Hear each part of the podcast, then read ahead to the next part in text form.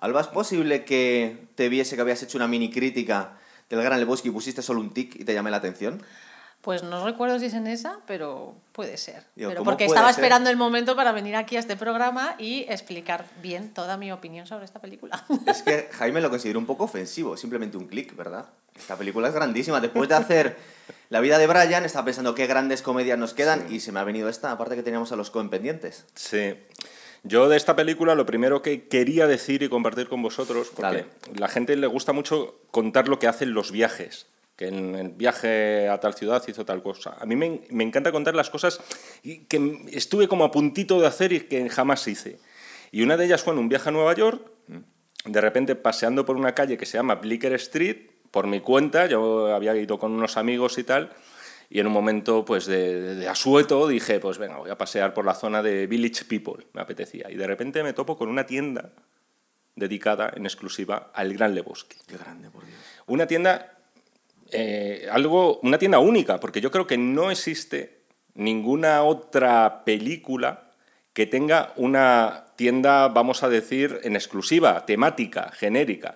Podríamos decir Star Wars, alguno me dirá, no hay tiendas Star Wars. Ahora mismo que- tú vas a, tú vas a un super, vas a, si quieres merchandising de Star Wars, tienes que ir a, a una tienda de Disney. Sí. Lo cual sí que, pero hay 20.000 películas. Una tienda en exclusiva de merchandising de una peli más o menos de Bueno. estética independiente de los 90 sin... Bueno, claro, todo eso no, pero está en Baker Street en una tienda de Sherlock Holmes, que bueno, más o menos. Sherlock Holmes es un menos. personaje literario, no una Bueno, película. vale, sí, es que no te quería enmendar la O sea, no, plana. no, no, lo has intentado, pero no, no, no. ¿Qué O sea, punto para mí, vamos. ¿Qué te compraste? No, nada. Ese, ese es el problema. O sea, No que luego nada, ni una bata, ni un... La vi, había quedado, tenía que volver porque habíamos quedado para comer en no sé dónde. Me parece que en una pizzería donde, joder, cómo me estoy tirando el rollo. Me, me estoy Pero soltando unas bolas ahora Mira, enormes. íbamos, íbamos a intentar Eh, hacerlo en una pizzería donde que recomendaban porque iba Woody Allen eh, frecuentemente a la pizzería y dije pero al día siguiente vuelvo y cuando volví resulta que estaba cerrado Vale.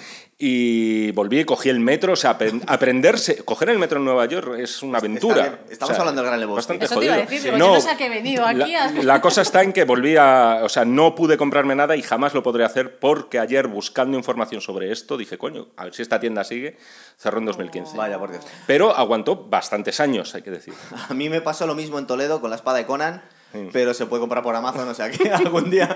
la- y aparte que me apetece tenerla aquí, porque puede quedar muy guay y muy machirulo entre las Si no guitarras puedes, eléctricas, puedes, ¿verdad? puedes coger la, la tizona también de. Ya, de- pero como Cid. nos dijo Javi que resulta que era todo un fraude, Oh. hicimos un programa del Cid Campeador y básicamente vino a romper el mito constantemente y bueno, pues la peli nos gusta. Es todo mentira, pero es- Pero nos gusta. Eh, Big por, Lebowski. ¿Por qué del Big Lebowski? ¿Por qué nos encantó esta película? A mí me parece de las grandísimas comedias. Estaba yo pensando en La vida de Brian y luego me vino Tropic Thunder, una moderna, y en medio... eh, ¿Cómo te gusta Tropic Thunder? es que es muy grande. Eh, una... Esto lo repito yo siempre, hay que verlas en versión original. El Gran Lebowski es muy importante, ¿verdad? Es fundamental porque es lo que venía contándole a Jaime, que digo, sobre todo lo que decía tu primo, que siempre está ahí con el doblaje, con el doblaje. Y es verdad que esta película hay que ver la versión original porque creo que la actitud que tiene el nota, que tiene el dude, cambia radicalmente. Cuando la escuchas en español es mucho más agresiva de lo que es realmente en la versión original. Y bueno, eh, yo siempre, te- vamos, eh, si no, no quiero menospreciar la labor de los dobladores, pero en este caso sí que es verdad que lo he notado muchísimo y es que cambia, cambia totalmente la perspectiva de la película. Fíjate, ahora que lo dice, puede ser que en la versión en castellano eh, no suene tan vago. ¿Sabes? No suene tan dejado. Y en la versión en inglés sí que verdaderamente es un tío que se le ve en un rollo zen, o sea, que, que, al- que alcanza el nirvana a través de la holgazanería, ¿no? Claro. Que es un poco lo que le pasa a este Es como el personaje. tío más vago de Los Ángeles. De, de de todas formas, tengo que decir que yo la primera vez que vi la película fue Claro, doblada, claro. fue en Canal Plus y me partí la caja viendo la película. No es también. solo, vamos a ver, no es solo eh, el doblaje, que muchas veces se pierde el trabajo, no es lo mismo, eh, pero si es que aquí hay, hay fallos de, de traducción, hay cosas que no se pueden traducir. A Jesús Quintana te pierdes toda la gracia si lo escuchas doblado, porque te pierdes todo el juego del Jesus en la traducción, bueno, igual que muchas series que sí. es que te lo pierdes todo. Lo único que yo destacaría de la traducción es que el nota está muy bien puesto el título. Y de Eh, hecho, es venía que- pensando es en que eso, y digo, venía pensando en eso en el coche, Alba, si, también, Si no hubiese sido el No, nota, eh, Dude no se nos habría ocurrido, porque tampoco es la traducción exacta, pero está muy bien Sería, puesto. es que en realidad es tío, ¿no? El colega. El colega. Pero colega sería más bien buddy, ¿no? Eh, va- va ¿Sabes lo que por ahí. ocurre también? Que Nota yo creo que era una cosa un poco... eh, que estaba un poco ya pasada de, Es que de- se- de es- época, en nuestra época. Es un poco y rollo, como- es un poco rollo Ramoncini mí loquillo, ¿no? no Nadie dice Nota, ¿verdad? en- en- no, pero nunca has oído, por ejemplo, que alguien Es que diga época este, ya casi nota, nadie decía Nota, tío. este nota o la versión moderna que es este notario. Ah, Ya claro. Es que Notario era moderno hace 10 años, Jaime.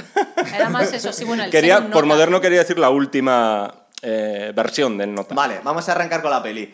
Eh, peli del 98, Los Hermanos Cohen, tenemos un reparto increíble. A mí eh, esta- este trío me parece acojonante. Y yo no recordaba tan guay, seguramente porque lo, vers- lo vi en español. Eh, cada escena es genial, pero simplemente la interacción de estos tíos es que es que maravillosa. tío. Incluso nuestro, nuestro Steve Buscemi, que le están haciendo bullying toda la película, es, que es genial, tío, es genial. Aparte, hay un momento en el que no sabes si es un auténtico estúpido o es un genio, porque a veces que hace reflexiones interesantes y aún así le dicen el shut the fuck up, ¿eh? Es como...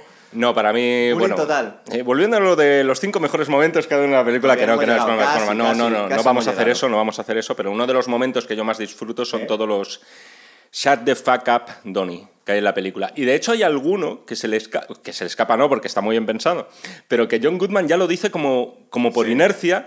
En un momento dado, Donnie se gira para decir verdaderamente algo importante, Sí. que es cuando se va a celebrar ya la final del campeonato de bolos, y la primera reacción de John Goodman es shut, up, eh, shut, eh, shut Shut the the fuck fuck up. eh, no, espera, no, no, ¿cuándo, ¿cuándo has dicho que se celebra? Sí, O sea, ¿verdad?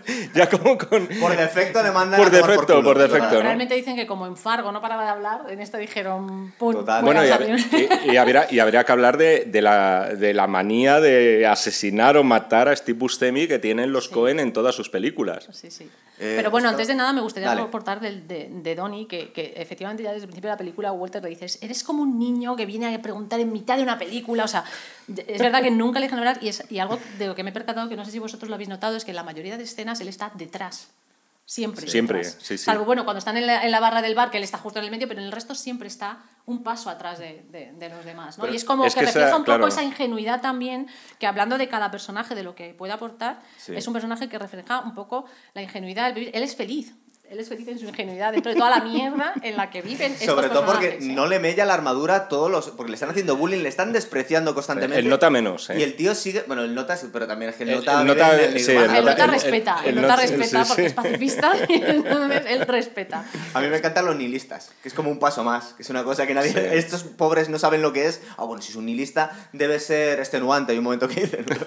Pero también creo que Pero Donnie, está borracho en la piscina, dormido. también creo que Donnie es un personaje que es utilizado por Walter para que Walter también es como es Sí. el único Sí. personaje al que, sobre el que Walter tiene un poco de bueno, poder entre comillas en el que mm, toda su frustración la refleja en Donnie es como Es el, es el, está muy bien eso que dices, porque es que es el, el típico personaje. O sea, tú lo ves y dices, joder, qué personaje tan miserable. O sea, no pinta nada, tal, no sé qué. Es maravilloso. no, Donnie, Donnie. maravilloso. Ah, Donnie, Es maravilloso que cojan a un actorazo como ese Steve Buscemi, que ya se había lucido con los Cohen, además en Fargo, un par de años antes, le cojan para un personaje así, que como dice Alba, siempre está entre bastidores, pero que sin embargo le permite crecer mucho el personaje de Walter. Sí, También. ¿eh? Es decir, le permite subir enteros. El personaje de Walter, que es una contradicción, una contradicción pura.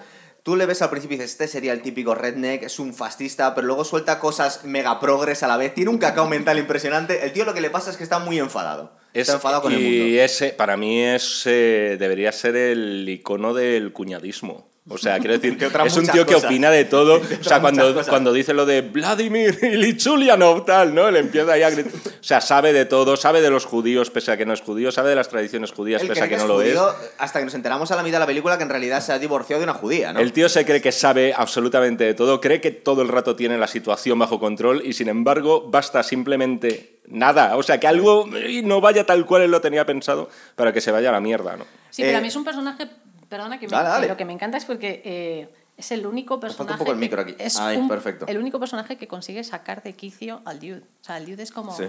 Es el único al al que grita, es el único.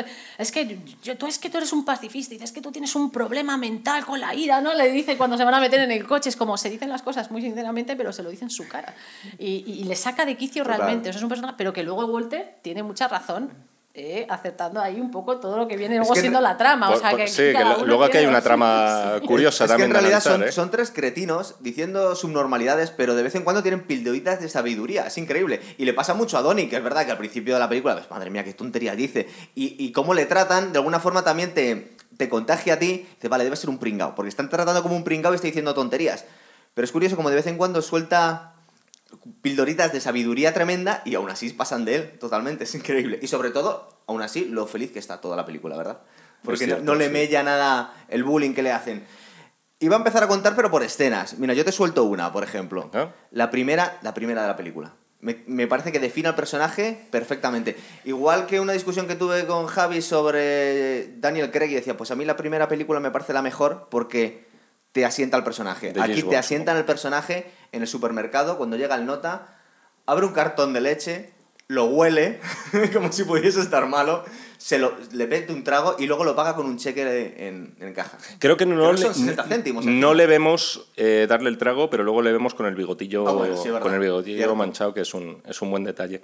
De todas formas, el nota es muy interesante porque es verdad que es un, o sea, es un tío, es un holgazán, o sea, es un tío que no le da la gana trabajar, pero no es un torrente de la vida, es decir, en el sentido de que él no, eh, él no roba, o sea, no va, es decir, no va puteando a la gente, ¿sabes? Puede ser lo más cutre del mundo, pero su filosofía de vida al final es en plan, yo no jodo a nadie, pero tampoco me jodas a mí, ¿no? O si yo no te jodo a ti, eso significa que nadie me puede joder. Ingenuamente, porque luego le pasa lo que le pasa. Es que dice muchísimo del nota el vestuario, tío. El Mm. vestuario es súper icónico y te dice, porque en realidad eh, tiene cierto estilo, tío, en su vagancia, ¿verdad? Bueno, de hecho, parte del vestuario es realmente de Jeff Bridges. Era de Jeff Es lo Bridges, que sí. comentaban, que era, era parte Las- del vestuario porque se sentía que él, que en esa época, él fue muy así y él... ¿Cómo se, llaman lleva- las, ¿Cómo se llaman las sandalias esas que llevábamos de niños? cangrejeras. Son las cangrejeras. Las cangrejeras las unas- llevo un momento, pero, pero unas cangre- sandalias de las- padre, de cuero No, también. las ¿eh? deportivas también- son de Bridges. Sí. Y las cangrejeras también. Las cangrejeras que me ponen muy nerviosa porque También. eso es, no hay cosa que con lo que más te sude los pies. que son Las cangrejeras y el pavo de Eso Se llenaba de arena de por medio también. Que y- luego también es súper curioso que es un tío que te da la sensación de suciedad, porque Sí.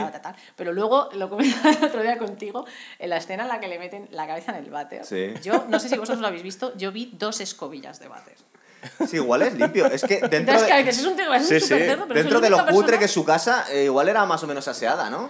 Lo que tiene son muchas chustas. eh, las camisetas están llenas de Sí. agujeros, eso sí. Y hay algo que me gusta de cuando comentabas la primera escena, eh, de esa, eh, la que está en el supermercado, en esa voz en off ¿no? del, del narrador, eh, es súper interesante. Eso lo quiero dejar hasta el final, lo del el narrador, porque voy a preguntar al final Sí. eh, qué significa eso, porque hay unos tripis increíbles. Sí, pero en esa, en, en esa introducción que hace el narrador, él cuenta, dice, Había, hay un hombre, ¿no? Es, es- es un hombre que, que no podíamos definir un héroe, porque ¿qué es un héroe? Pero hay un hombre, hay un hombre, es como, ya le está poniendo algo que dice, ay, se me ha ido el hilo, y te estás quedando, ¿qué, qué pasa con este hombre? Pero ya te está diciendo algo sin decírtelo, que es acerca de la figura y de lo que representa el nota en una sociedad americana, que creo que hay un fondo ahí en esta película que también vemos que me parece una película muy inteligente en el sentido que, y, y sin ser pretenciosa, en la que tú te puedes quedar con esa parte más, no superficial, pero sí con la historia de, jo, son tres colgados, que tienen una vida, que, que se, se juntan con una situación muy rocambolesca, pero luego también hay una parte política americana Sí. de la que, eh, y social y humana y vital que también está ahí. Son tres vagos que no siguen el American Dream. Podemos seguir un poco el hilo al American Beauty también. Es como una crítica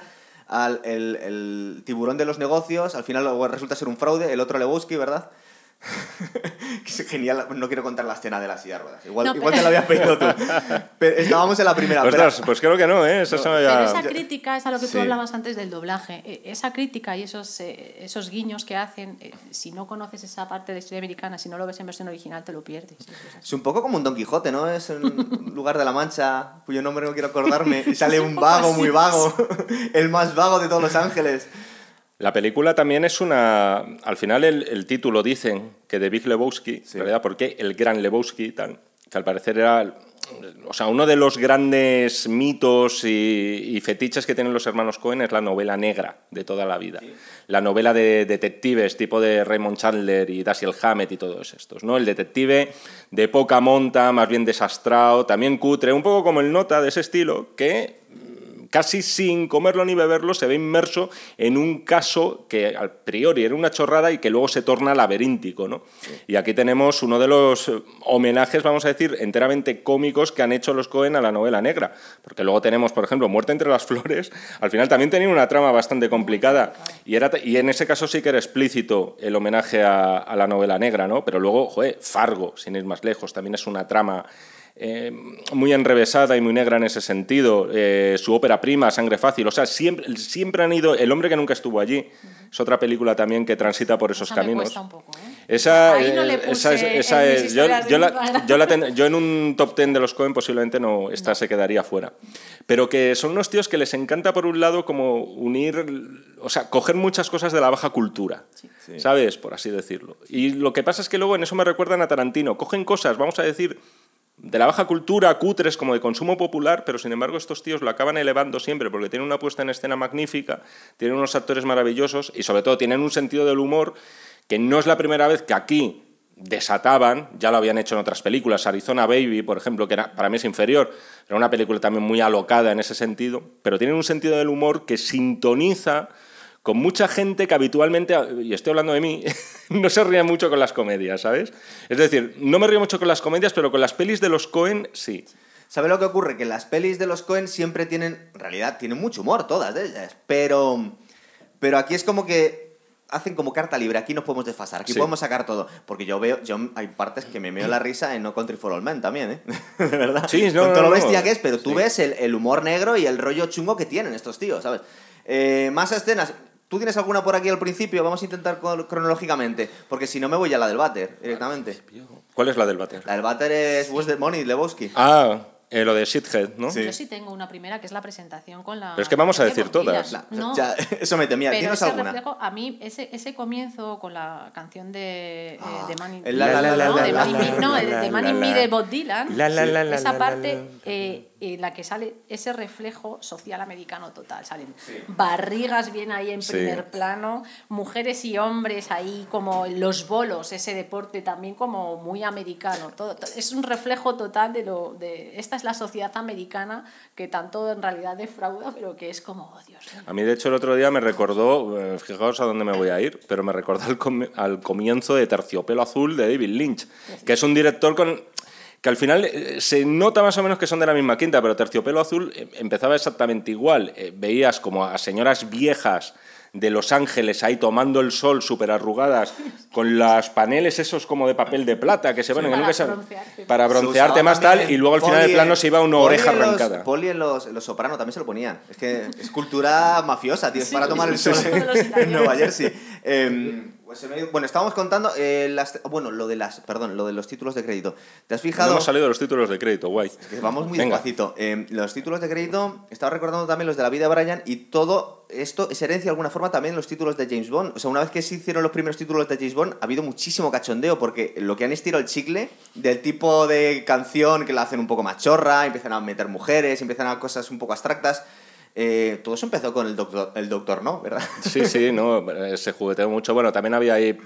Era muy de los años 60 en todo Sí. caso, ¿eh? el tema este de los títulos de crédito animados, vamos a decir, incluso en las pelis de Hitchcock te encuentras. No, no con fines cómicos, pero sí con fines más expresivos, ¿no? Y de repente encontrarte, pues eso, la efigie de James Stewart dando vueltas en un torbellino en vértigo Sí, y cosas así, pero. Bueno, yo veo, con lo de James Bond yo creo que ha habido mucho cachondeo. Han intentado banalizarlo mucho a lo largo de los años, muchas películas. Lo de la vida Brian era bastante cantoso, ¿verdad? No, de manera descarado, incluso es que tenía, tenía los tonos, joder, los, los patrones armónicos Total, de es que la misma canción, estaban cachondeándose.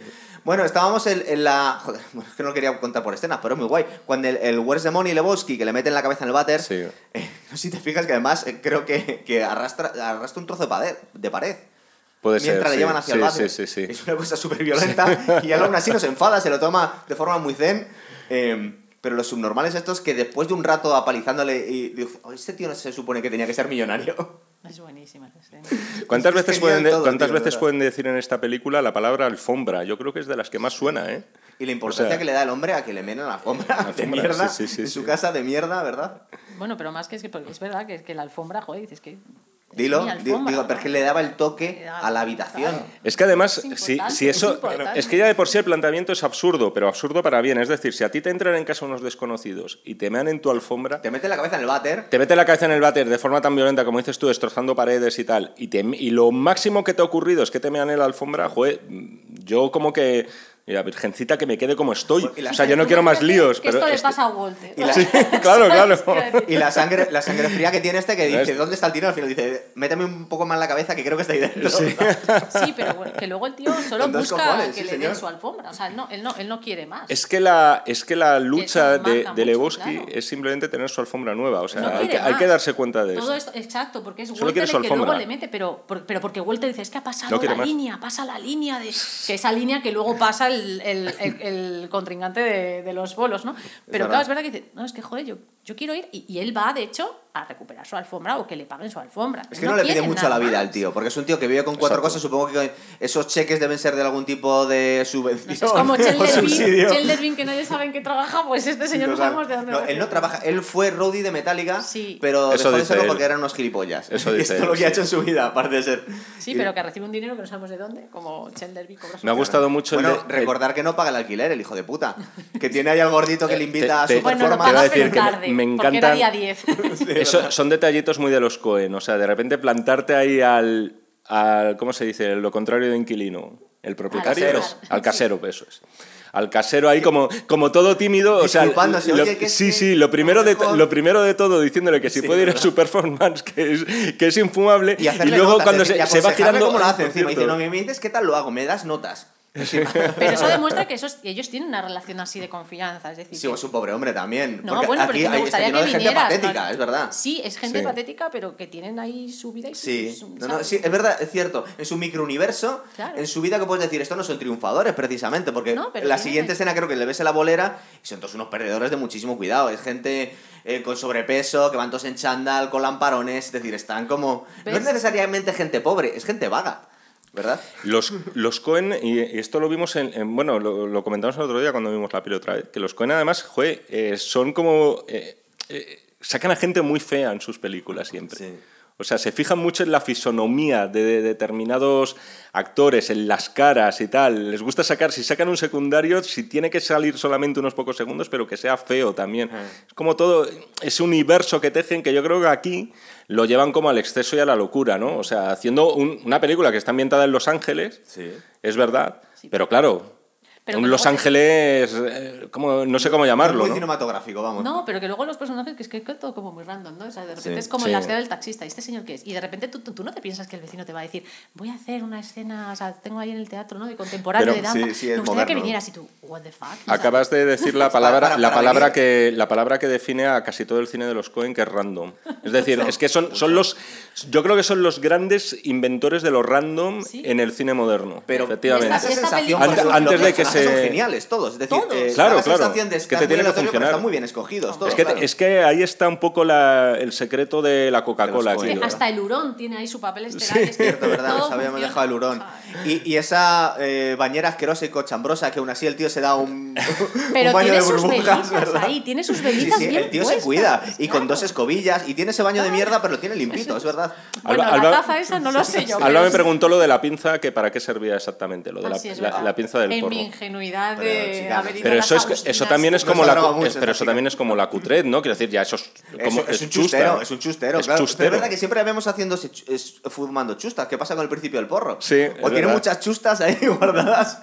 Eh, Es cierto, Fuma es mucho cierto. porro Sí, pero siempre tiene, tiene las chustitas. por Mira, habla- hablando del porrerismo de, de Jeff Bridges en este caso, lo que les decía a los Cohen era que cómo querían que- hiciera esta secuencia, si frotándose los ojos una vez o, o dos, para que adquirieran el tono rojizo de en plan de... No le costaba le, le, le- le he dado al tema, ¿sabes? Si te fijas, casi bebe más que fuma, ¿eh? Es decir, es una peli que tú estás asociando. No, es no. un fumeta, es un fumeta. Y Se fuma ve, se ve una decena, por lo Pero menos, de día- rusos blancos. Está más pedo que fumado, yo creo, ¿eh? Sí. No Eh, está mal el ruso blanco, ¿eh? Yo lo probé una vez en una coctelería de Madrid. hecho uno aquí. No sé. Tenemos que haber hecho uno aquí. Vodka con leche Eh, y licor de y, café. y ¿no? licor de café, sí, sí, sí. No, no, está, no mal. Yo creo que en el- me pega que lo, a mí me pega que lo puedan acabar comercializando en el Starbucks, fíjate. Starbucks, amigos, no dejéis nunca de ir a... No, No, que no nos pagan. no a mí me gusta, pero no Bueno, así quiero que empiezan vayáis. a pagar. No nos pagan. Eh, ah, bueno, estaba en la bolera. Sí. No sé si es exactamente en este momento, pero tenemos que hablar de Jesús Quintana. Es que maravilloso. Es maravilloso, pero sobre todo a mí me hizo Nobody mucha fucks gracia- with Jesus. With Jesus, ahí está. Entonces vamos, vamos a aplicar el por qué a veces nos ponemos tan pesados con el doblaje. En Estados Unidos, eh, Sí. eh, la cultura protestante nunca llama a nadie Jesus. Y Jesus Sí, es, es una interjección, es decir, es como... Es una blasfemia. Sí, de- sí, sí. Un poco de para hecho, a mí me, hace gracia que en las películas muchas veces eh, traducen el Jesus que pueden decir, o el Jesus Christ, por eh, joder. Claro. En el doblaje. Digo, tío, o sea, por un respeto, Ya. coño. Pero es que Jesús aquí. Pero Jesús eh, es como bestia decirlo, ¿no? Es como feo, Claro, es una blasfemia. Es, una blasfemia. ¿Por qué? Sí, sí. Porque allí nadie se llama Jesús. Y de alguna forma, muchos humoristas hacen la coña hoy en día porque se les ha llenado de latinos. Y dice, ¿cómo te puedes llamar Jesús? Porque para ellos le- les choca mucho. Y es la gracia de este gag, que aquí en España se perdió. Aquí, de hecho, creo que decían, sus voy a follar. Y en la versión original es Era- Jesus is gonna fuck you in the ass. y el Jesus is gonna fuck you in the ass tiene muchísima más gracia para un americano y en versión original es que el otro no tiene ningún Nada. sentido. No tiene ningún sentido. Era como el hasta la vista baby que lo tuvieron que cambiar, porque claro, sonaba hasta, dice, ¿qué está diciendo Qué- este qué hombre? Tuvieron que poner un sayonara. El sayonara, sí. Muchas cosas se pierden en el doblaje y aquí se pierde una de las mejores escenas, ¿verdad? Este de Jesús Quintana, que, que sale muy poquito. Mm. Bueno, hombre, pero tenemos el, tenemos el baile, que eso no nos lo quita nadie. Eso y no luego tiene el- doblaje. cuando frota las bolas, tío. Sí, sí, sí, sí. Eso... Ese es un meme No sé maravilloso. si No sé- os habéis fijado que lleva una uña rosalía. Sí, es verdad. Es verdad. Y luego chupa ahí la bola. Y el tío tiene los santos huevos de enfrentarse a Walter, que ha metido antes esa eh, puya al, al- al otro tío que se ha quedado acojonadísimo. Ah, y tú te piensas que Walter es un tío al que nadie se va a enfrentar. Ah, pero porque estás diciendo que, lo, que ha hecho la escena de la pistola. Claro, cuando, Pero la escena cuando de sale pistolas Jesus, después. cuando La- sale me- me he Jesus, fijado, pero pero- que es un personaje Sí. Que se la suda todo y que se enfrenta y le dice, te meto esto por el culo y hasta que haga clic. Ah, bueno, o sea, espera, quiero decir, es un casi me- casi me dejo que hace lo que le sale de Claro, las pelotas. Pero casi nos dejamos esta escena que es de las más grandes y es, y es dos segundos. Buenísima. Cuando están hablando de Jesús, de Jesús Quintana, dice, porque parece ser que es muy bueno, que las, que las cruje todas. Sí, sí.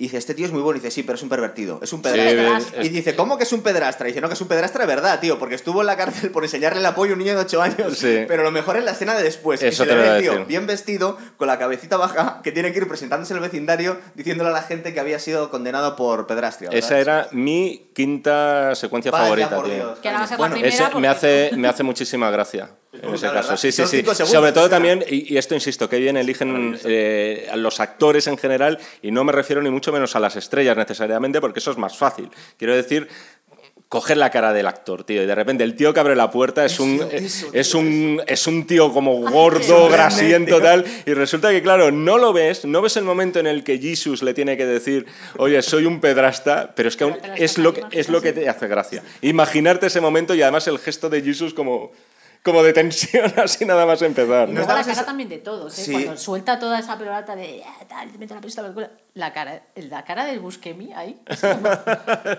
y de los otros Es dos un que amor, se quedan Tony, es un callados, amor. o sea, les, les deja ahí. Y la última frase que dice Walter, niños de 8 años. tal. verdad. Lo, lo acaba así como sentenciando después del flashback, ¿sabes? Fíjate que con la sensación que nos da este tío que es tan tonto, tan exhibicionista, yo incluso he pensado que igual no era ni siquiera pedrastra, que simplemente por hacer la subnormalidad se había sacado la cola delante de un niño y luego había tenido que pasar todo eso, porque da la sensación que simplemente es un, es un, es un, es un demente, Pero te quedas con esa curiosidad de Claro. ¿qué, qué, qué tipo de persona es este tío que, Sí. que hace estas chorradas, porque en realidad son chorradas. morado entero con su incluso con sus guantes Sí. ¿sabes?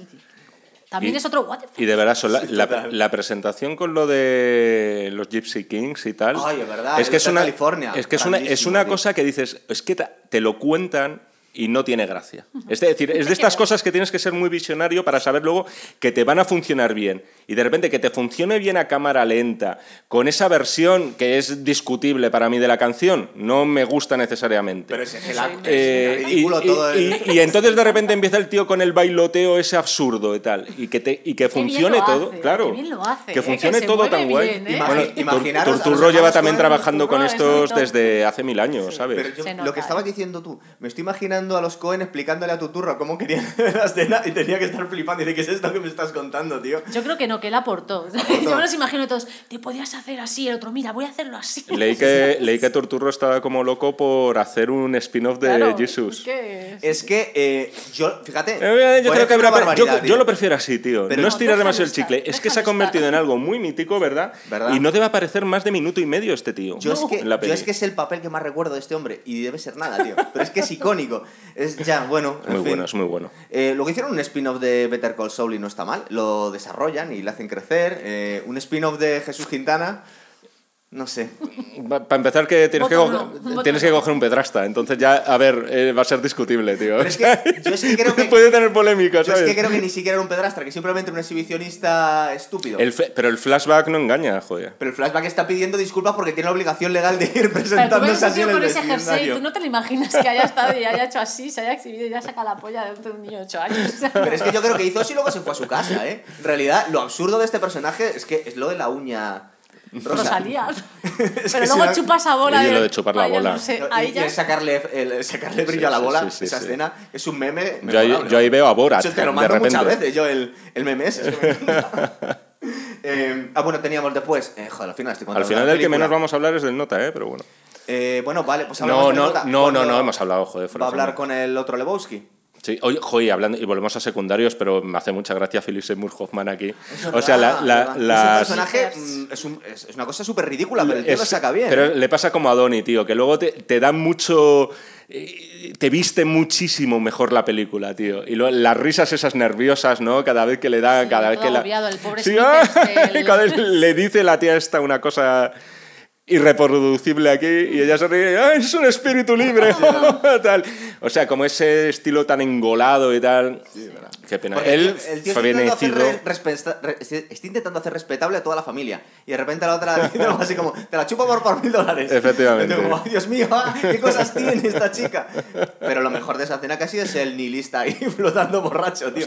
Es que es todo absurdo. Que es, es Peter Stormare, el de uno de los asesinos es, de Fargo, justo. Además, que se salía también en esa peli. Pero en esa escena con, con el otro Lebowski, eh, cuando él llega y me, me parece increíble porque cuando el, el, el Lebowski todo viejo, eso ya dice, eres un, es un vago, ¿no? Trabajas y el otro es como ya que se pone las gafas, dice, mira, o sea, hasta aquí, ¿no? Es como yo solo quería mi puta alfombra. verdad, Y cuando verdad. ya se va a pirar le dice, deberías hacer como tus padres, búscate un trabajo. Y, y claro, es verdad que eso es otra vez ese reflejo de esa sociedad de la que él reniega y dice, "Je, yo vivo mejor, porque él es feliz, Sí, no sí, tiene nada, pero él es feliz, él sale en su alfombra, cuando ya la tiene y se lleva la, la que ha querido, sale ahí haciendo sus movimientos ahí que parece medio de tai chi, tío es feliz, y luego sale tumbado escuchando la última partida de legendaria de bolos del 80 y no sé cuántos, tumbado ahí en su puñetera alfombra, o sea, él no quiere más, y cuando el otro le dice lo de la familia, es como, eh, no, no quiero eso, o sea, pírate. Es un momento aparte un poco Clint Eastwood, porque le ves que el tío es un vago y es un pasote, pero el tío se pone las gafas con toda la elegancia del mundo y luego cuando sale le dice, me vas a dar una alfombra. Sí. Me ha dicho que coja la que yo quiera. O sea, al final voy a hacer lo que me dé la gana, ¿sabes? Sí. Pero lo hace sin hacerlo como Walter, que seríamos la mayoría de Sí, nosotros, vamos, al menos yo hablo por mí. O sea, a mí ese tío me, me habla así y es como, le mandas a tomar por culo. Ya, pero Y no- otro no eres el como, nota, tú. Soy un pacifista, claro, yo no soy el nota, yo soy más, yo creo que tiran- somos más tirando a Walter, Sí. sin llegar al extremo, de ¿no? ese nivel. Pero fijaros que justo antes ha habido un par de. que es que hay un- una cantidad de chistes pequeñitos, brutales. Creo que cuando están mirando la pared, dice, ah, que es un cripple, que es un tullido, no sé qué. Va diciendo barbaridades. y luego- Handicap, ¿no? Luego le corrige el otro, Claro, ¿no? handicap, no. O disable, no. Cripple es básicamente es un tullido. Cripple sí es feo, es De- feo en muy inglés. sí. feo. Y luego le ve en un cuadro con muchos niños, dice, estos son los niños de tal. Y dice, deben ser de muchas mujeres, de muchas razas, ¿no? Pero es como, no es un poco, es un poco Borat, pero en realidad es que es un fumado. Es que le vemos como que no está prestando atención a estas cosas, ¿verdad? Sí, Oye, sí, un poco sí. no, más no eso. sé, es que más que no esté prestando atención, es que Pues le da igual, igual. claro. Es que le- Porque eso es- le dice, te- no, ya es que fumé Yo creo- mucho en yo- esa época, yo era de los, ¿sabes? Como le dice. no. Ya tengo la palabra, tío, para, para intentar sintetizar, así de la forma más técnica, la filosofía del dude, del nota. Y esa es sudapollismo, tío. Sí. O sea, yo creo que eso engloba... Pero, ojo, tampoco lo tengo yo muy claro, porque eso Yo puede... no- inter- no estoy de acuerdo. Eso puede interpretarse como que luego eh, no tiene, no tiene... No, pero que luego no tiene empatía por el prójimo. Y luego sí que lo tiene porque está angustiadísimo verdad. por el tema de lo de la, Por- por lo de la chica. Sí, Por efectivamente, por el tema del secuestro. Pero digamos que Pero, ante las... Ante las angustiadísimo Yo tampoco. no creo que le sude, no, un poco. no, Sí, yo no, no, creo está- que le sude la polla. Lo que creo es que tiene otra forma de ver la vida y de hacer las cosas. Que, que lo que pasa es que nosotros no estamos acostumbrados porque eso nos parece ser de vago, de un mierda, de un tirado. Pero, pero el tío luego vive feliz. O sea, es como su Pero- guerra la lleva pero- así. Sí, su verdad. guerra pero, contra pero el lo y digo, contra la pero ojo, lo digo, en, lo digo en plan bien, es decir, lo digo Sí, como sí. para intentar ser más en nota, por lo general en determinadas circunstancias. Es de que la tú vida. cuando estás viendo esa película no quieres ser un poco el nota. Dices, sí, o sea- hay un punto en el que dices, vale, pero es, un- es una forma de enseñarte que ser un vago mola. Porque es un hedonista, es un tío que se dedica. De hecho, muchas veces le ofrecen sexo y dice, bueno, vale, pero si es muy fácil, que tampoco me quiero cansar. Es como, es todo- es como la vagancia pura. Sí, pero él va con las necesidades básicas. Yo no necesito más, soy feliz con esto, Sí, y no necesito más. Y nos estamos aquí, eh, somos esclavos de un sistema Es y este tío no lo es. No, pero al y nivel- entonces lo envidio. Al nivel que llega este tío es que cuando le ofrecen sexo dice, "Pff, bueno, a ver, a ver si es muy fácil, si no me cuesta mucho, mientras me pongo una copita. Sí. Es genial. Eh, ah, bueno, le llaman, le ofrecen canjear el... Sí. Bueno, no, le, le dan el toque del secuestro, aquí nos cuentan el secuestro. Y hacen el, el intercambio este chorra de que le iban a dar el dinero y, y le da cambiazo Ostras, Walter chaval. con la, con la ropa interior, me parece, ¿verdad? Sí, sí. Y le sale mal, madre. le sale mal. Cierto, Vale, sí. madre. Contra el criterio de, Y ahí de comienza claro. el cúmulo de despropósitos. Aquí es donde se empiezan a ¿Eh? torcer todo, porque es verdad, cuando le roban el coche, Justo. aquí vienen, bueno, yo creo, supongo que son también las vuestras, ah, las dos, mis dos escenas preferidas. Eh, cuando recupera el coche, a mí la del policía, que son 30 segundos, me parece que le pregunta cuando recupera el coche, el nota, dice, Sí.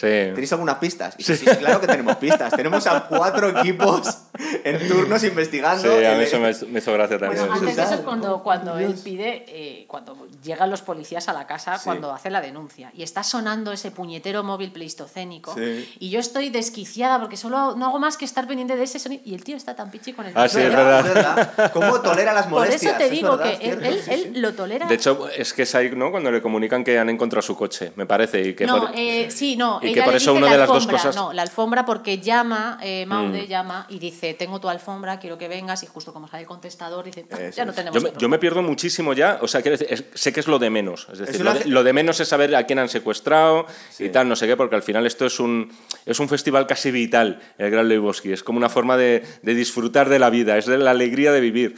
Pero yo me pierdo muchísimo con el tema en un Eh, momento el dado. argumental. Con el hilo argumental, sí, sí, sí. Me pasa que- un poco como Donnie en este caso. O sea, estoy así un poco. Que dicen, es que no estás atento. No es estoy que atento, no estoy tío". atento. Pero no importa, porque siguen sucediendo acontecimientos. Pero aquí llega una de las escenas mías, porque tú estás hablando de las tuyas, yo quiero hablar de Eh, mi del escena. Corvette rojo. Justo, no, eh, la escena, una Ahora de mis a escenas favoritas es ver. cuando le roban el coche. cuando Sí. ellos están saliendo de la bolera con esa pinza de abuela en la cabeza. Ah, sí. Y entonces el tío está muy preocupado porque la chica le van a matar. Y el Walter, no, no sé qué. Cuando llegan, no está el coche. Entonces, esa escena en la que es Walter. ¿Dónde está el coche? Y Donnie dice, pero ¿dónde está tu ropa sucia? Y Walter vuelve a decir, pero ¿dónde está tu coche? Y el otro, creo que se lo ha llevado la gruasa. Y está otra vez ese triángulo, Donnie detrás, los otros dos delante. Y ya cuando Jeff Bridges le pone ya de los nervios y, y ya se pira, se Sí, pira. Y le dice. Donnie, pero estás sonando tu teléfono. Sí, me voy a, ¿Dónde está vas? bien. Me voy a casa. O sea, eso también es un fiel reflejo de cada personaje. A mí, para mí esa escena es brutal. Es Donnie podría ser el, el Captain Obvious, Total. ¿no? O sea, Sí. señalando todo el Pero rato lo que es obvio. Es que aquí hay pildoritas de sabiduría que no sabes de dónde salen. Aquí, porque del tonto este de repente es como la, la- la cordura de los locos. De repente te dice una cosa y anda, Mm. No, pero sí, lo, lo cierto es que Donnie, joder, este. hace preguntas bastante pertinentes. En el, o sea, para los Sí, que claro. estamos viendo la película y tal, pero claro, para los personajes no. ¿De qué estáis hablando? Claro. Que no me estaba entendiendo. Claro, es verdad.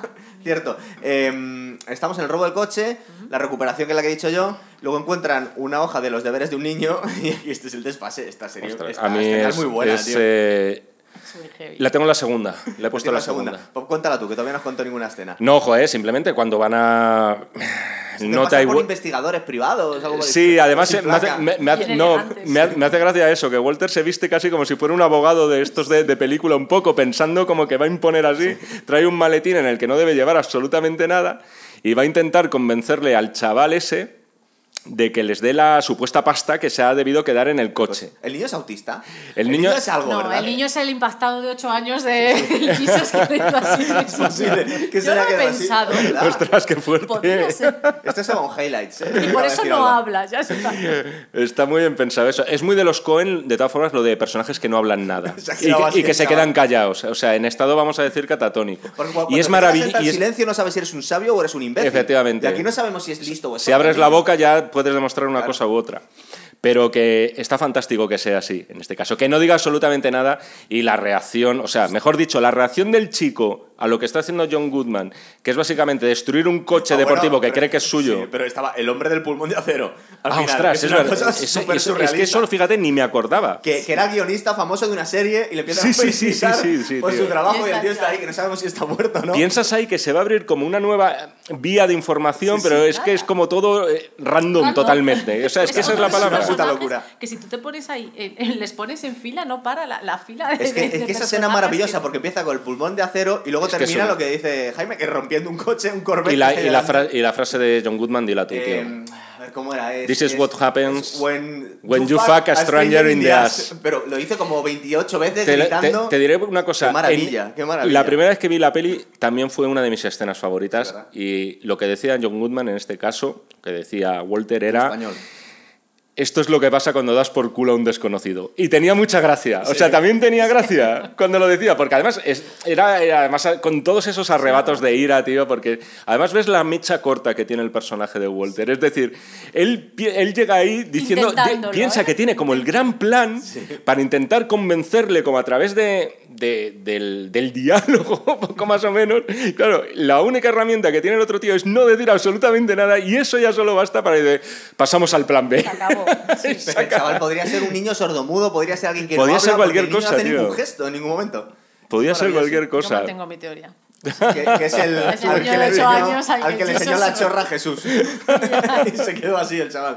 Pues es posible Eso para el spin-off. Que aquí tenga 10. eh, ah, bueno. Es maravillosa, Luego tenemos sí. el. Este, a ver si recordéis conmigo porque yo no me acuerdo bien. Había un tal Jack Trihorn, me parece que es un productor de películas eróticas. Eso es brutalísima. esa Yo- Luego- esa es una de escena- mis favoritas. Luego la escena de Julian Moore, que es una pedazo de actriz que sale Sí. haciendo.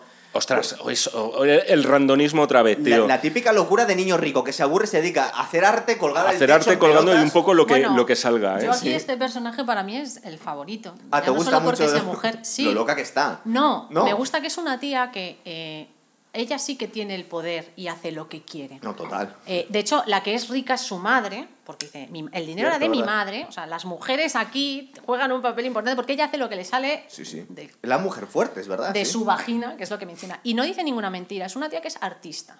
Bueno, como el arte, Más o menos. ya, pero bueno, te quiero decir que hay gente que coge un mojón, lo pone en papel de regalo, te lo planta en medio de una sala y dice el regalo de la vida y cobra lo mismo. 300.000 pavos. Es Pues verdad. esta tía va a cobrar por eso que hace que se tira en pelotas, porque puede. Mientras tira pintura. Mientras tira pintura y le pagarán una millonada por eso, porque la tía está Sí, Y luego la tía dice, es arte vaginal. Y tú te quedas como, what the fuck. Y dices, es que es verdad. Y te dice, es que el miembro, como dice Leonardo antes, el miembro viril tiene nombres mil y tú puedes decir polla, cipote, soldadito, pero de la vagina, clítoris, uh, nadie habla. De Entonces, hecho, eso me lo parece dice, que, dice ella, que sí, para sí, ser sí. una película del 98 estamos aquí en el 2022 y tiene verdad. mucho que ver. Y luego es eso, que la tía dice, es que mi padre es un mierda. Si es que le mantenemos porque le damos la, la asignación que él dice que le da a su novia, se la da ella a él. Y luego al nota le quiere para tener un hijo. Ojo, que esto dice también mucho del nota, porque una tía así, que quiera un hijo de ese señor, es porque ese No, pero- tío pero- algo no, tiene. no, Hombre, no. que Jeff Bridges, amiga. Bueno, eso Pero recordar Que lo está- que dice. estaba bueno que te cagas. no. Estaba bueno que te cagas, es verdad. Pero si lo justifica, en el momento lo explica el porqué. Dice, es que quiero a alguien que sé que no se va a ocupar de su hijo.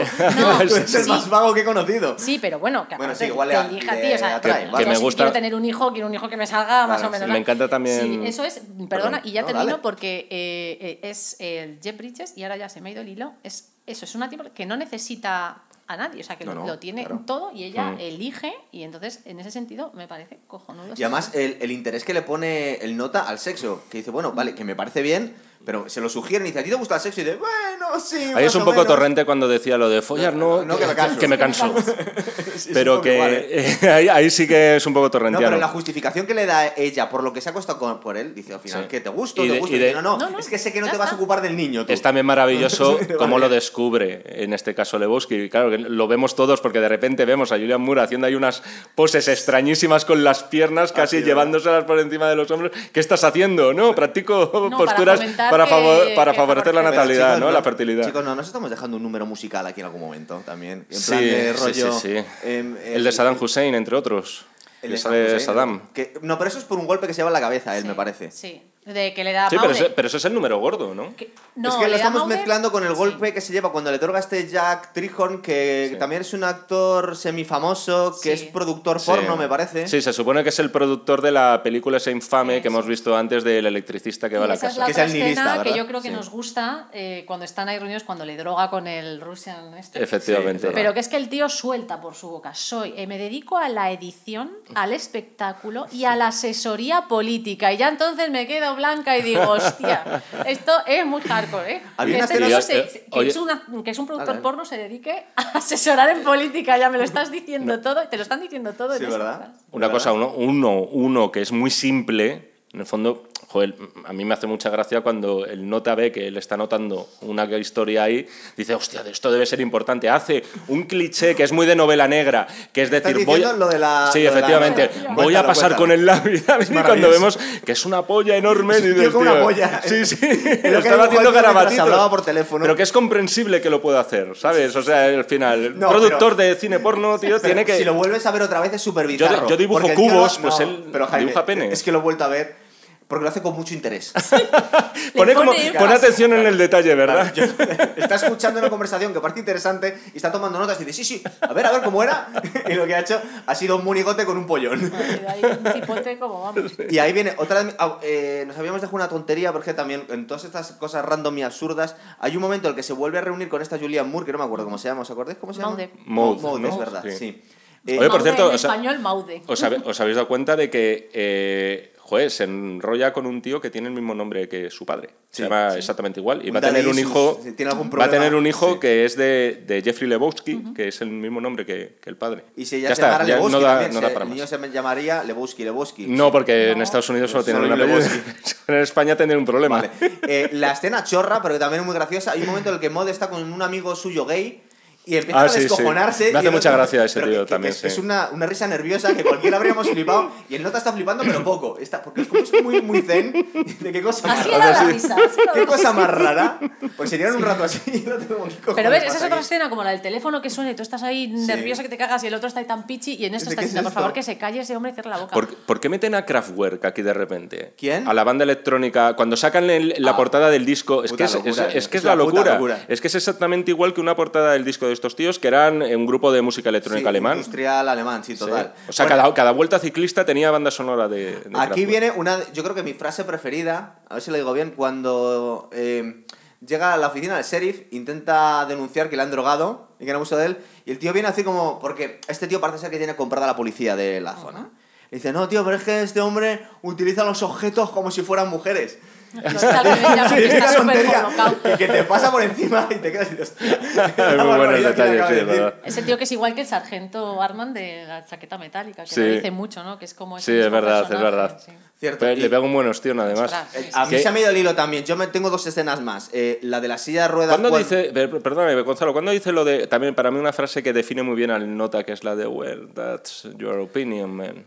Así Eh, en o sea, están esto en la es bolera, como- cuando están No, en la no. bolera. Ah, se lo dice a Jesus, es Es verdad. la respuesta a Jesus y fuck Es, es una re- es, es gloriosa la Como- respuesta como porque dices, tío. opinión, tío.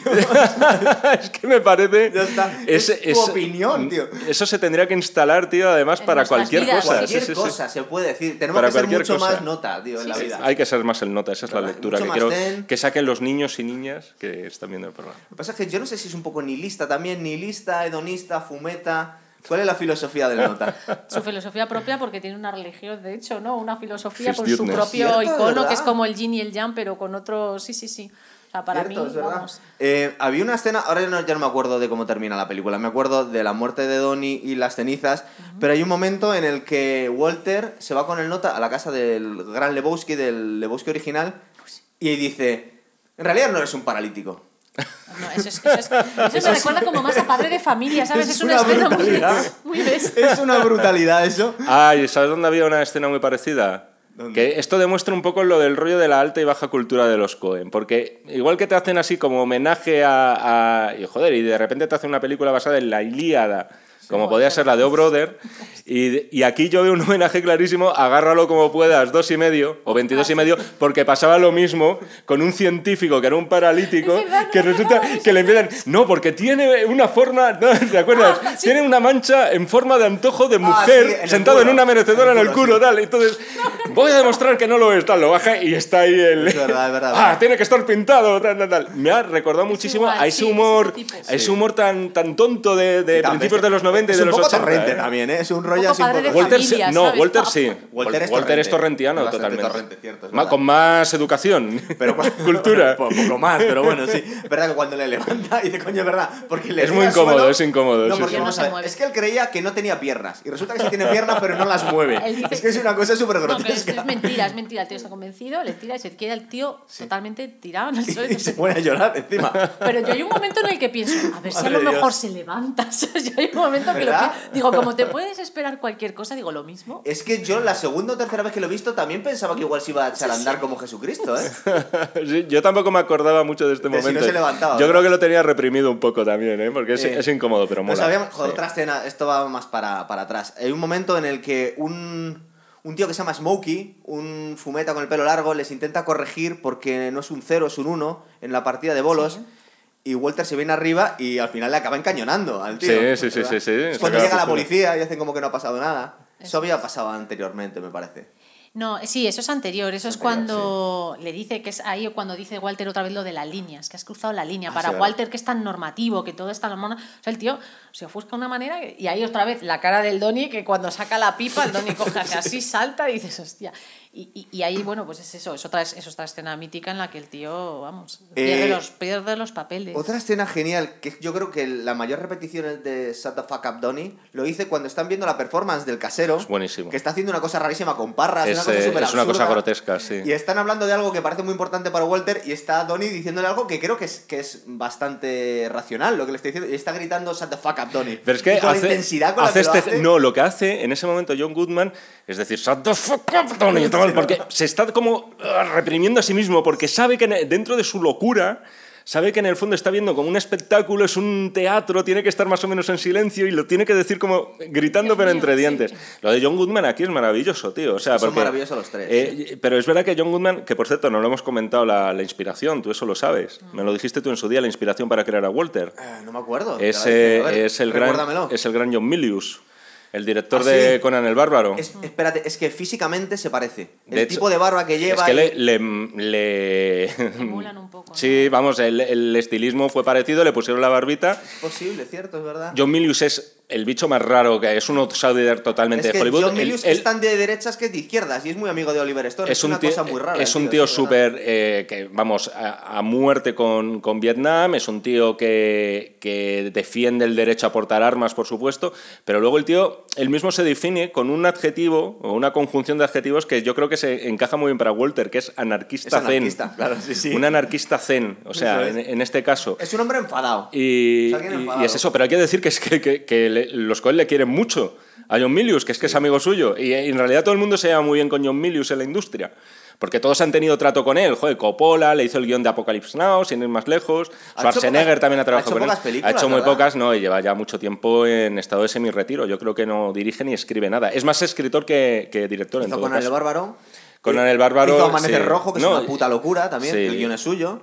En plan, y creo que hicieron un remake, ¿no? tiene una con Sean Connery de aventuras que es El viento y el león, que es una peli como de muy aliento clásico también y muy muy guay de esa, sí. no, no tiene una carrera curiosa este hombre, lo que pasa es que luego, bueno, y luego guiones sueltos, ya te digo, Apocalypse Now quizá es lo Cuentan que, Más han- florido. que muchas veces ha metido su participación en guiones y una de las frases, no recuerdo ahora, pero hay frases icónicas en muchas películas que parece ser que eran Bueno, él, de, se suele de, es que a veces eh, yo no sé si es cierto, pero se le atribuye El monólogo de Tiburón, ¿no? El monólogo del Capitán Quinn en- del Indianapolis en Tiburón. No, no sé si es del todo cierto, que él debió meter, él debía ser también muy no doctor de guiones, porque un doctor de guiones son estos de los que cuando un guion se te atasca al guionista, vamos a decir titular, dices, "Joder, esto Y no sé John cómo llevarlo, tiene que llegar. Este es más bien para poner para hacer esto, tío, porque Es es, muy es, es muy buen es muy bien muy buen no dialoguista, pero sí monologuista en ese sentido. No Bueno, es el que dijo, eh, me encanta el olor del napal por las mañanas, es huele que a victoria. Es, que, ¿qué te voy a contar? Ahí, eso es una biblia de, de- No de frases lapidarias. eh, Hay que preguntarle a él, ¿qué ponemos en esta película que la arreglamos, la levantamos? Yo me estoy acordando del final ya, del tiroteo. Bueno, el tiroteo. Hay un tiroteo, hay un tiroteo un poco chorra, Se ¿no? dispara alguna No sé pistola, ¿no? No, o sea, el, el, el, duelo final. Cuando, el- cuando, se, cuando muere... Cuando muere Donnie, sí. Aquí eh, que también es reseñable decir que Donnie siempre sale jugando y acertando y tirando todos los ¿Verdad bolos. que y juega? justo Es el que mejor juega, momento, verdad. sí, pero justo en el momento en el que no tira todos los bolos, luego muere. Se le queda uno. Exacto. Pero ese bolo lo, lo tirará en el cielo, tío. Ahí, ahí. Sí, entonces, bueno, pues Es cuando cierto, salen es cierto, están los lo- nihilistas ahí no- que pierden, quieren la el primera vez que dinero, me fijo. Y esa es otra de las escenas también brutales para mí, que es cuando dicen, no, no, pues nos llevamos lo que tengáis, sino que no tenemos el Sí, dinero. Y entonces ves a los Pues dame otros dos, yo tengo millones de 18 dólares. Y si no lo tiene, pues dame 20, venga Justo, ya. dice, yo tengo 18, yo tengo 5, y está el Walter ahí, así, impasible. Dice, no. Pena por ello, ¿sabes? Y, y empiezan a pelearse como lo que dicen, ¿no? Que no es una pelea, ni a lo Matrix ni nada, es de cualquier. O sea, si nosotros nos peleáramos con alguien, probablemente sería mucho más parecido. Es lo que llama nuestro ex entrenador de boxeo cuando lo hacíamos mal, es pegarte como en el parking del Fabric. Exacto, pues ellos están en un parking, de hecho, como si fuera del Fabric, y se empiezan ahí a dar de hostias, sale el tío al que meten una, un- una hostia tremenda que sale ahí, que parece que va, dices, ostras, va a coger Oye, una pistola y va a matar a alguien. nos ha- se nos ha olvidado, es Flea, uno de ellos, el Sí, bajista de Red Hot Chili Peppers, Que no es la primera vez que sale, que sale en otras. En otras de películas, los sí. Coen, cierto, es verdad. Y, y, y claro, sale el tío ahí con, con una. que se le ve toda la raja del culo ahí que va ahí. Es todo tan.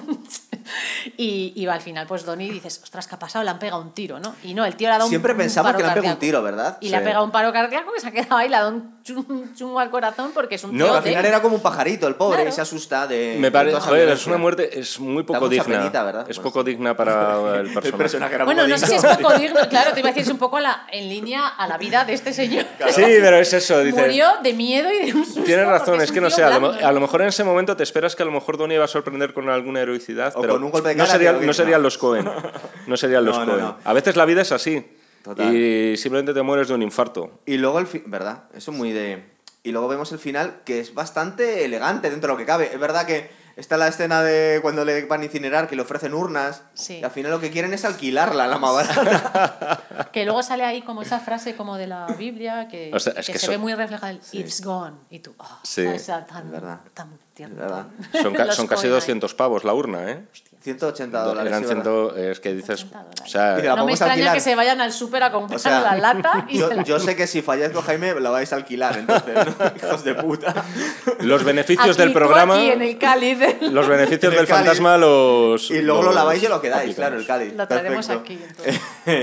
Eh, Bueno, y el, el- lo que es el, funeral. El, fune- no, el el fu- funeral con el... el funeral en sí, o sea... es la lata. De... ¡Ay! La no lata sé es si sería de unos de los panchitos esos que comen. O de ¿no? unos Los cereales o alguna mierda saber, de estas, no, sí, no. sí. Es un- Pero que el gran cabreo que se lleva el nota, que por cierto, que Que le echa encima las cenizas Sí, pero es como luego se abrazan y como diciendo, venga, Sí, es es y- como- y siempre es es así bonito, con ¿eh? Walter, claro. Y es es que y con es Walter bonito. es así todo, porque también Walter le llama cuando, oye, perdona, tío, y el otro, que sí que te perdono, que está ahí en casa. son como una pareja. sí, o sea, al final... somos amigos de verdad. Efectivamente, pero la verdad es que yo me cuando, cuando ya empieza a sacar John Goodman el tema de Vietnam. Otra vez ahí. Dice, como nuestros compañeros caídos y tal. Y dice, ¡No! Esto no tiene nada que ver con Vietnam. ¿sabes? Es complicada la ideología de Walter, porque tiene un, un cacao el hombre, ¿verdad? Sí. Es lo que dice, esto es un cuñado. Es que ese, ese es un John Milius de la vida. O sea, Sí. es tal cual. Si quieres conocer a ese tío, es- hay- a veces hay personalidades que son así de complicadas. Sí, o ¿Sabes? están así de locos. Eh, y luego, eh, ya al final de todo, sí voy a hablar que es el, el- el- la figura del Narrador. que- el narrador en off, el vaquero. Hay gente que ha dicho hasta que es Dios. ¿Quién es Esa el es la vaquero? respuesta fácil cuando no Sí, se sabe qué decir. No lo sé. No, no, ni puta idea. no También sé. es el niño de 8 años, pero de mayor. No sé, el, el tiempo, el- otro día que lo estábamos viendo es verdad que luego ves que en la película hay como muchos clichés que remiten a, a Estados Unidos en la película. Es decir, tienes el hippie es puramente americano, por así decirlo, los niños de las flores, San Francisco, el verano del amor, tal. El, tenemos al, al- al militar, vamos a decir, ¿no? Sí, también al soldado. Y luego aquí tenemos a un vaquero también, que, que por cierto es otro género que a los Coen les gusta mucho, lo que es el western. Lo han aplicado menos, pero en algunas películas que también están de puta Bueno, madre. empieza ahí con la barrilla también ahí. Es verdad, Dando, o sea, con, la, sí, con la bola de paja. Sí, y, y de hecho que, que era un comienzo así parecido al de Y la Muerte entre las flores, pero con un que es de sombrero. total, la tipografía. Sí, sí, sí. Hay... No lo sé, yo, yo no sé dónde encaja exactamente ese personaje, es que de verdad no tengo También ni es idea. tiene que encajar. Totalmente. Yo, creo que no, no- yo no, no creo No, que no, es que, encajarlo. Es, es como, que- pum, aquí y estás. es porque- más, es que nadie, es que no lo van a decir nunca. Si tenían alguna intención, los Cohen jamás van a banalizar una película con una explicación. Pero nos ha dado siempre un toque que tiene un aire sobrenatural, no digo ya que sea Jesucristo, un ángel, pero tiene un punto de, de sabiduría o de que está un poco por encima de esas cosas, ¿no? Es un visitante, igual es un alienígena. Hay un momento, además, el que el tío aparece. Bueno, de hecho, vemos, si no recuerdo mal, el plano es el siguiente. ¿Al Es, final dices? sí, el del final, que es cuando está el nota sentado en la barra, ¿no? Esperando su ruso blanco tal. Vemos que al lado no tiene a nadie. De repente, el plano se cierra en su cara y luego vuelve hacia atrás y ahí está el vaquero como si no hubiera hecho, sin hacer ningún ruido. Sí. sin- Ha aparecido ahí. Casi como si fuera.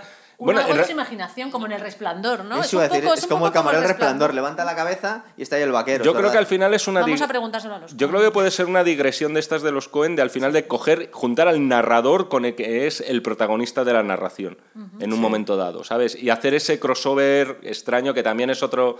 Los pastiches, por lo general, les gusta mucho Son a los Cohen. Ha habido un momento en el que le ha debido contar toda la historia el nota al vaquero, porque el vaquero solo tiene dos conversaciones con él y es el que nos está contando toda la historia.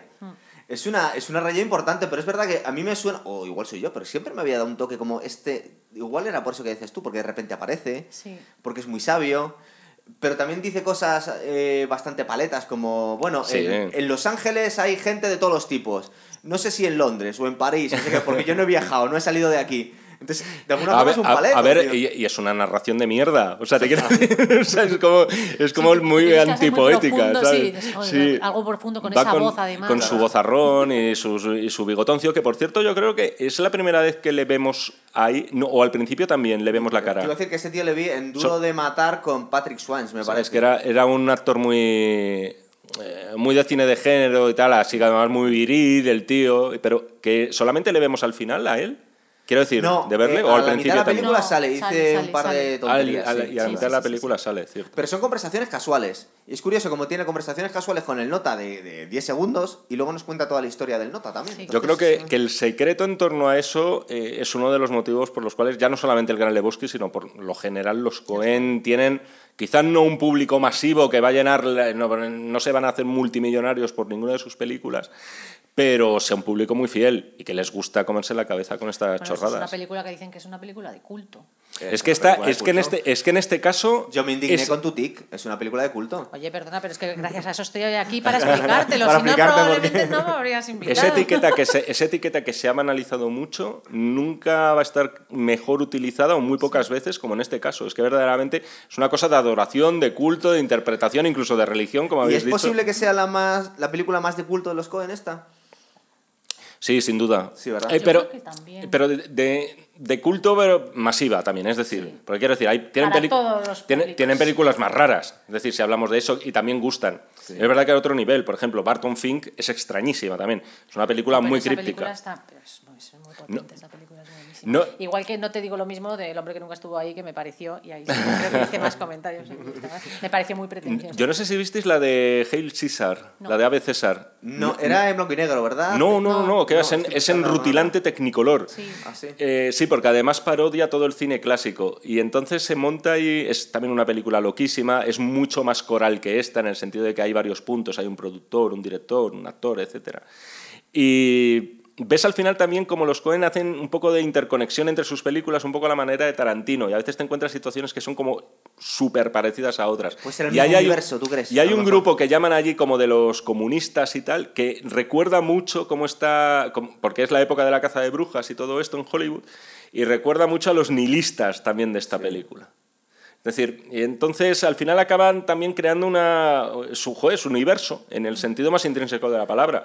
Muchas películas están interconectadas. Pero es curioso como los tíos, eh, en realidad todo es el universo de los Cohen y tú sabes que está viendo una peli de los Cohen, pero tú ves eh, El Gran Lebowski es una de las grandes películas, de las grandes comedias, tío. Y luego tú ves, por ejemplo, No Country for All Men y, y da un miedo el personaje que han creado. Tiene una potencia y en realidad, hombre, no es la misma película, pero tienen un aire. Es decir, te puedes imaginar el mismo... Hay ciertas cosas, el mismo humor negro, el- las mismas cosas absurdas, la escena de la gasolinera... eh, de Anton Sigur, me parece que se llama, ¿verdad? Anton Chigur, ¿no? Chigur, el, el personaje de Javier Bardem. Que por cierto, ese peinado lo diseñaron ellos, ¿eh? que Sí, estaban sí, flipando. sí. Por favor. Ese tipo de detallitos los Son cuidan muy mucho. Coen, claro. sí, Claro, sí. sí, de verdad. Mm, Yo no es el Gran Lebowski, yo posiblemente me quedaría con Fargo. O sea, de, Sí. de como película redonda, de, en plan de, de haber visto más veces, porque es verdad que una comedia también te exige a veces eh, predisposición. O sea, me, me moló volverla a ver. Pero me da la sensación de que la quemaría mucho, por lo menos para mí. Es decir, si la viera como periódicamente Si ves y Fargo tal. más veces, dices. no, si viera Gran Lebowski más No, veces, la, Ah, la acabaría quemando más. Y sin embargo, Fargo, joder, me la puedo ver varias veces. ¿Sabes lo que gana el Gran Lebowski? Que las escenas, sobre todo entre estos tres, son tan maravillosas que siempre vas Sí. sacando cosas nuevas, tío, porque tienen muchísimos matices, es- están muy bien actuados estos tres. Y por el ritmo que tiene también. Claro, que no- es verdad. no Porque son todas escenas Y yo ya no sé si de culto o no culto, no sé quién define quién es de culto o no, pero si una película que consigue tener esta religión y que tiene un festival anual, que toda la gente verdad. te va y en bata, para mí tiene todas mis bendiciones y mis respetos. Hay un vídeo en YouTube, una entrevista de estos tres, y dicen que, que la película por la que más les para la gente a la- por la calle a los Bueno, tres sin duda. es siempre el Gran Lebowski. Dicen que cuando ven a alguien por la calle ya saben si es fan del Gran Lebowski o no, que debe ser alguien de una edad en la que estaban en el instituto o eran fumetas en el momento en que salió la película y que de alguna forma ha marcado una, una generación, que no deben ser tan poquitos, no sé. Sí. Que por cierto, no sé si habéis visto a, a John Goodman. Eh, ha perdido mucho peso. ha perdido, pero no sé cuántos pounds, pero vamos. Es verdad. eh, un montón. Es que, es que estaba, es que le vi hace poco en un encuentro ahí en, eh, que habían hecho con motivo del X aniversario de la película, estaba casi el más delgado de los tres. ¿eh? Está más, más gordo casi Jeff Bridges, es verdad. Sí, sí, Creo sí. que sacó una serie ahora para. Ahora está, Disney, sí, la de- de has Old visto? Man, ¿no? Se llama. he visto, No la he visto, no la he visto. nada, ¿no?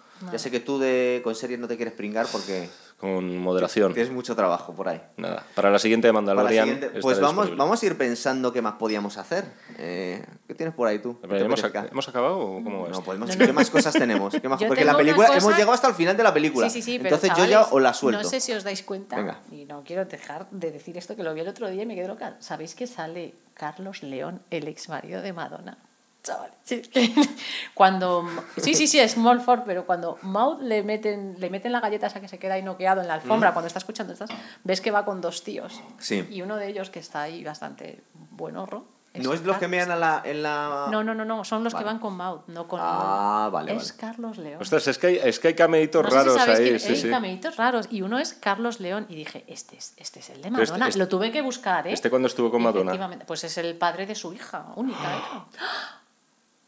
¿Y, y qué ya. año sería eso? Esto te por, va subiendo por la aquella época más o menos. No, pero, pero Madonna cuando fue madre, tío. Hace mucho ya de Lourdes Pero, María. pero en los 80, ¿no? Posiblemente, ¿no? No sé, sí, por ahí. Porque ¿Cuándo estuvo con el torero? Con- Joder, ya no, no sé, no, no he estudiado sobre eso para traerlo Bueno, que aquí. pasó Solo he una noche, traído no me que Carlos. León sale en esa película. Charles Lyon. Fuerte, Charles Es que puestos a soltarte programas que podíamos hacer, eh, de los Cohen habría cosas muy guays que Sí, sacar de sí, aquí. sí, sí. Su momento hicimos una cosa muy ambiciosa que, ¿te acuerdas que queríamos hacer un programa entero de los Cohen? Pero es inabarcable, mejor ir por algunas películas. Eh, a mí el No Country for Old Men me encanta, pero yo sé que está Top cinco limitado, de los Coen se puede un top hacer. 5. Un top cinco. Pues esta está, entonces esta ya la hemos cubierto. ¿O no la pones en el top 5? Ah, no, sí que sí, la pondría así. Ostras, pero es verdad, se nos lo acabamos de joder el programa. no claro. se puede hacer. no, hombre, pero podría ser, para empezar, no durar una hora y seis minutos como lleva No, este, a y a lo mejor siendo algo un poco más, más Eh, y un Tropic Thunder. No, No, Tro- ve- Tropic cosa- Thunder, tío. joder. ¿No te, no te gusta Tropic ¿Tú has visto esa película? Pero no tengo ganas. Es, es- es esa película en la que Robert Downey Jr. interpreta a un actor que, en, muy del método, y que se hace pasar por negro. O sea, se cambia el color de la piel porque quiere interpretar. Es un blanco que quiere interpretar a un negro en una película sobre Vietnam. La premisa es maravillosa. La premisa es de las mejores. Es básicamente unos gilipollas que están haciendo una especie de Apocalypse Now. Y, y la- el equipo que está grabando se van y llegan unos terroristas y les intentan matar. Y estos tíos creen que están acabando con ellos con las armas de fogueo. Bueno, yo con lo bien que me lo estoy pasando aquí, puedo hacer el esfuerzo. No, es A ver, a ver, hay no, muchas si la peticiones. la- muchas peticiones. la- Tenemos ahí Big Fish por ahí también pendiente. Es brutalísimo. Sí. La... Y no quiero decir lo que estoy deseando decir. Esa me he pero- dado cuenta que les encanta a las tías y Jaime me acaba de resoplar, o sea que prefieres otra. No, es que no, estaba leyendo una cosa ahora Ah, que vale, me ha trastocado. ¿Cuál habéis No dicho? Big. Fish que has hecho. No, Big Fish, joder, es preciosa la Ah, película, pero no. digo, cuidado, no, que se ha quedado no, grabada tu pero reacción. no, no apetece ver cosas tristes. Yo quiero ver cosas de risa, cosas de reír como, como Bueno, esto es una comedia Eh, y también como es un los Monty drama Y en español algo tenemos que hacer. Yo quería empezar a lo bestia, quería hacer el atraco a las 3, tío. O Sí. las comedias nacionales. Es decir, me molaría empezar un poco con un clásico. que Atraco a sea las bueno. tres la tengo muy la tengo sobreanalizada esa película. Tomamos nota. Yo. Peliculón, peliculón. Vale. Clásico de nuestro cine, ¿no? Ay, ay. Cine de bar. Claro, que yo quería empezar con algo así. No vamos a empezar Pues sí, con sí, los sí. últimos de Filipinas, algo por el estilo. Haz lo que os salga de la polla y ya está. tío. ¿Qué diría el nota? Esa es como tu opinión, tronco. Es tu opinión, tío. Venga, chicos, pues nos despedimos hasta otra, ¿vale? Muy bien. Adiós. Gracias. Chao.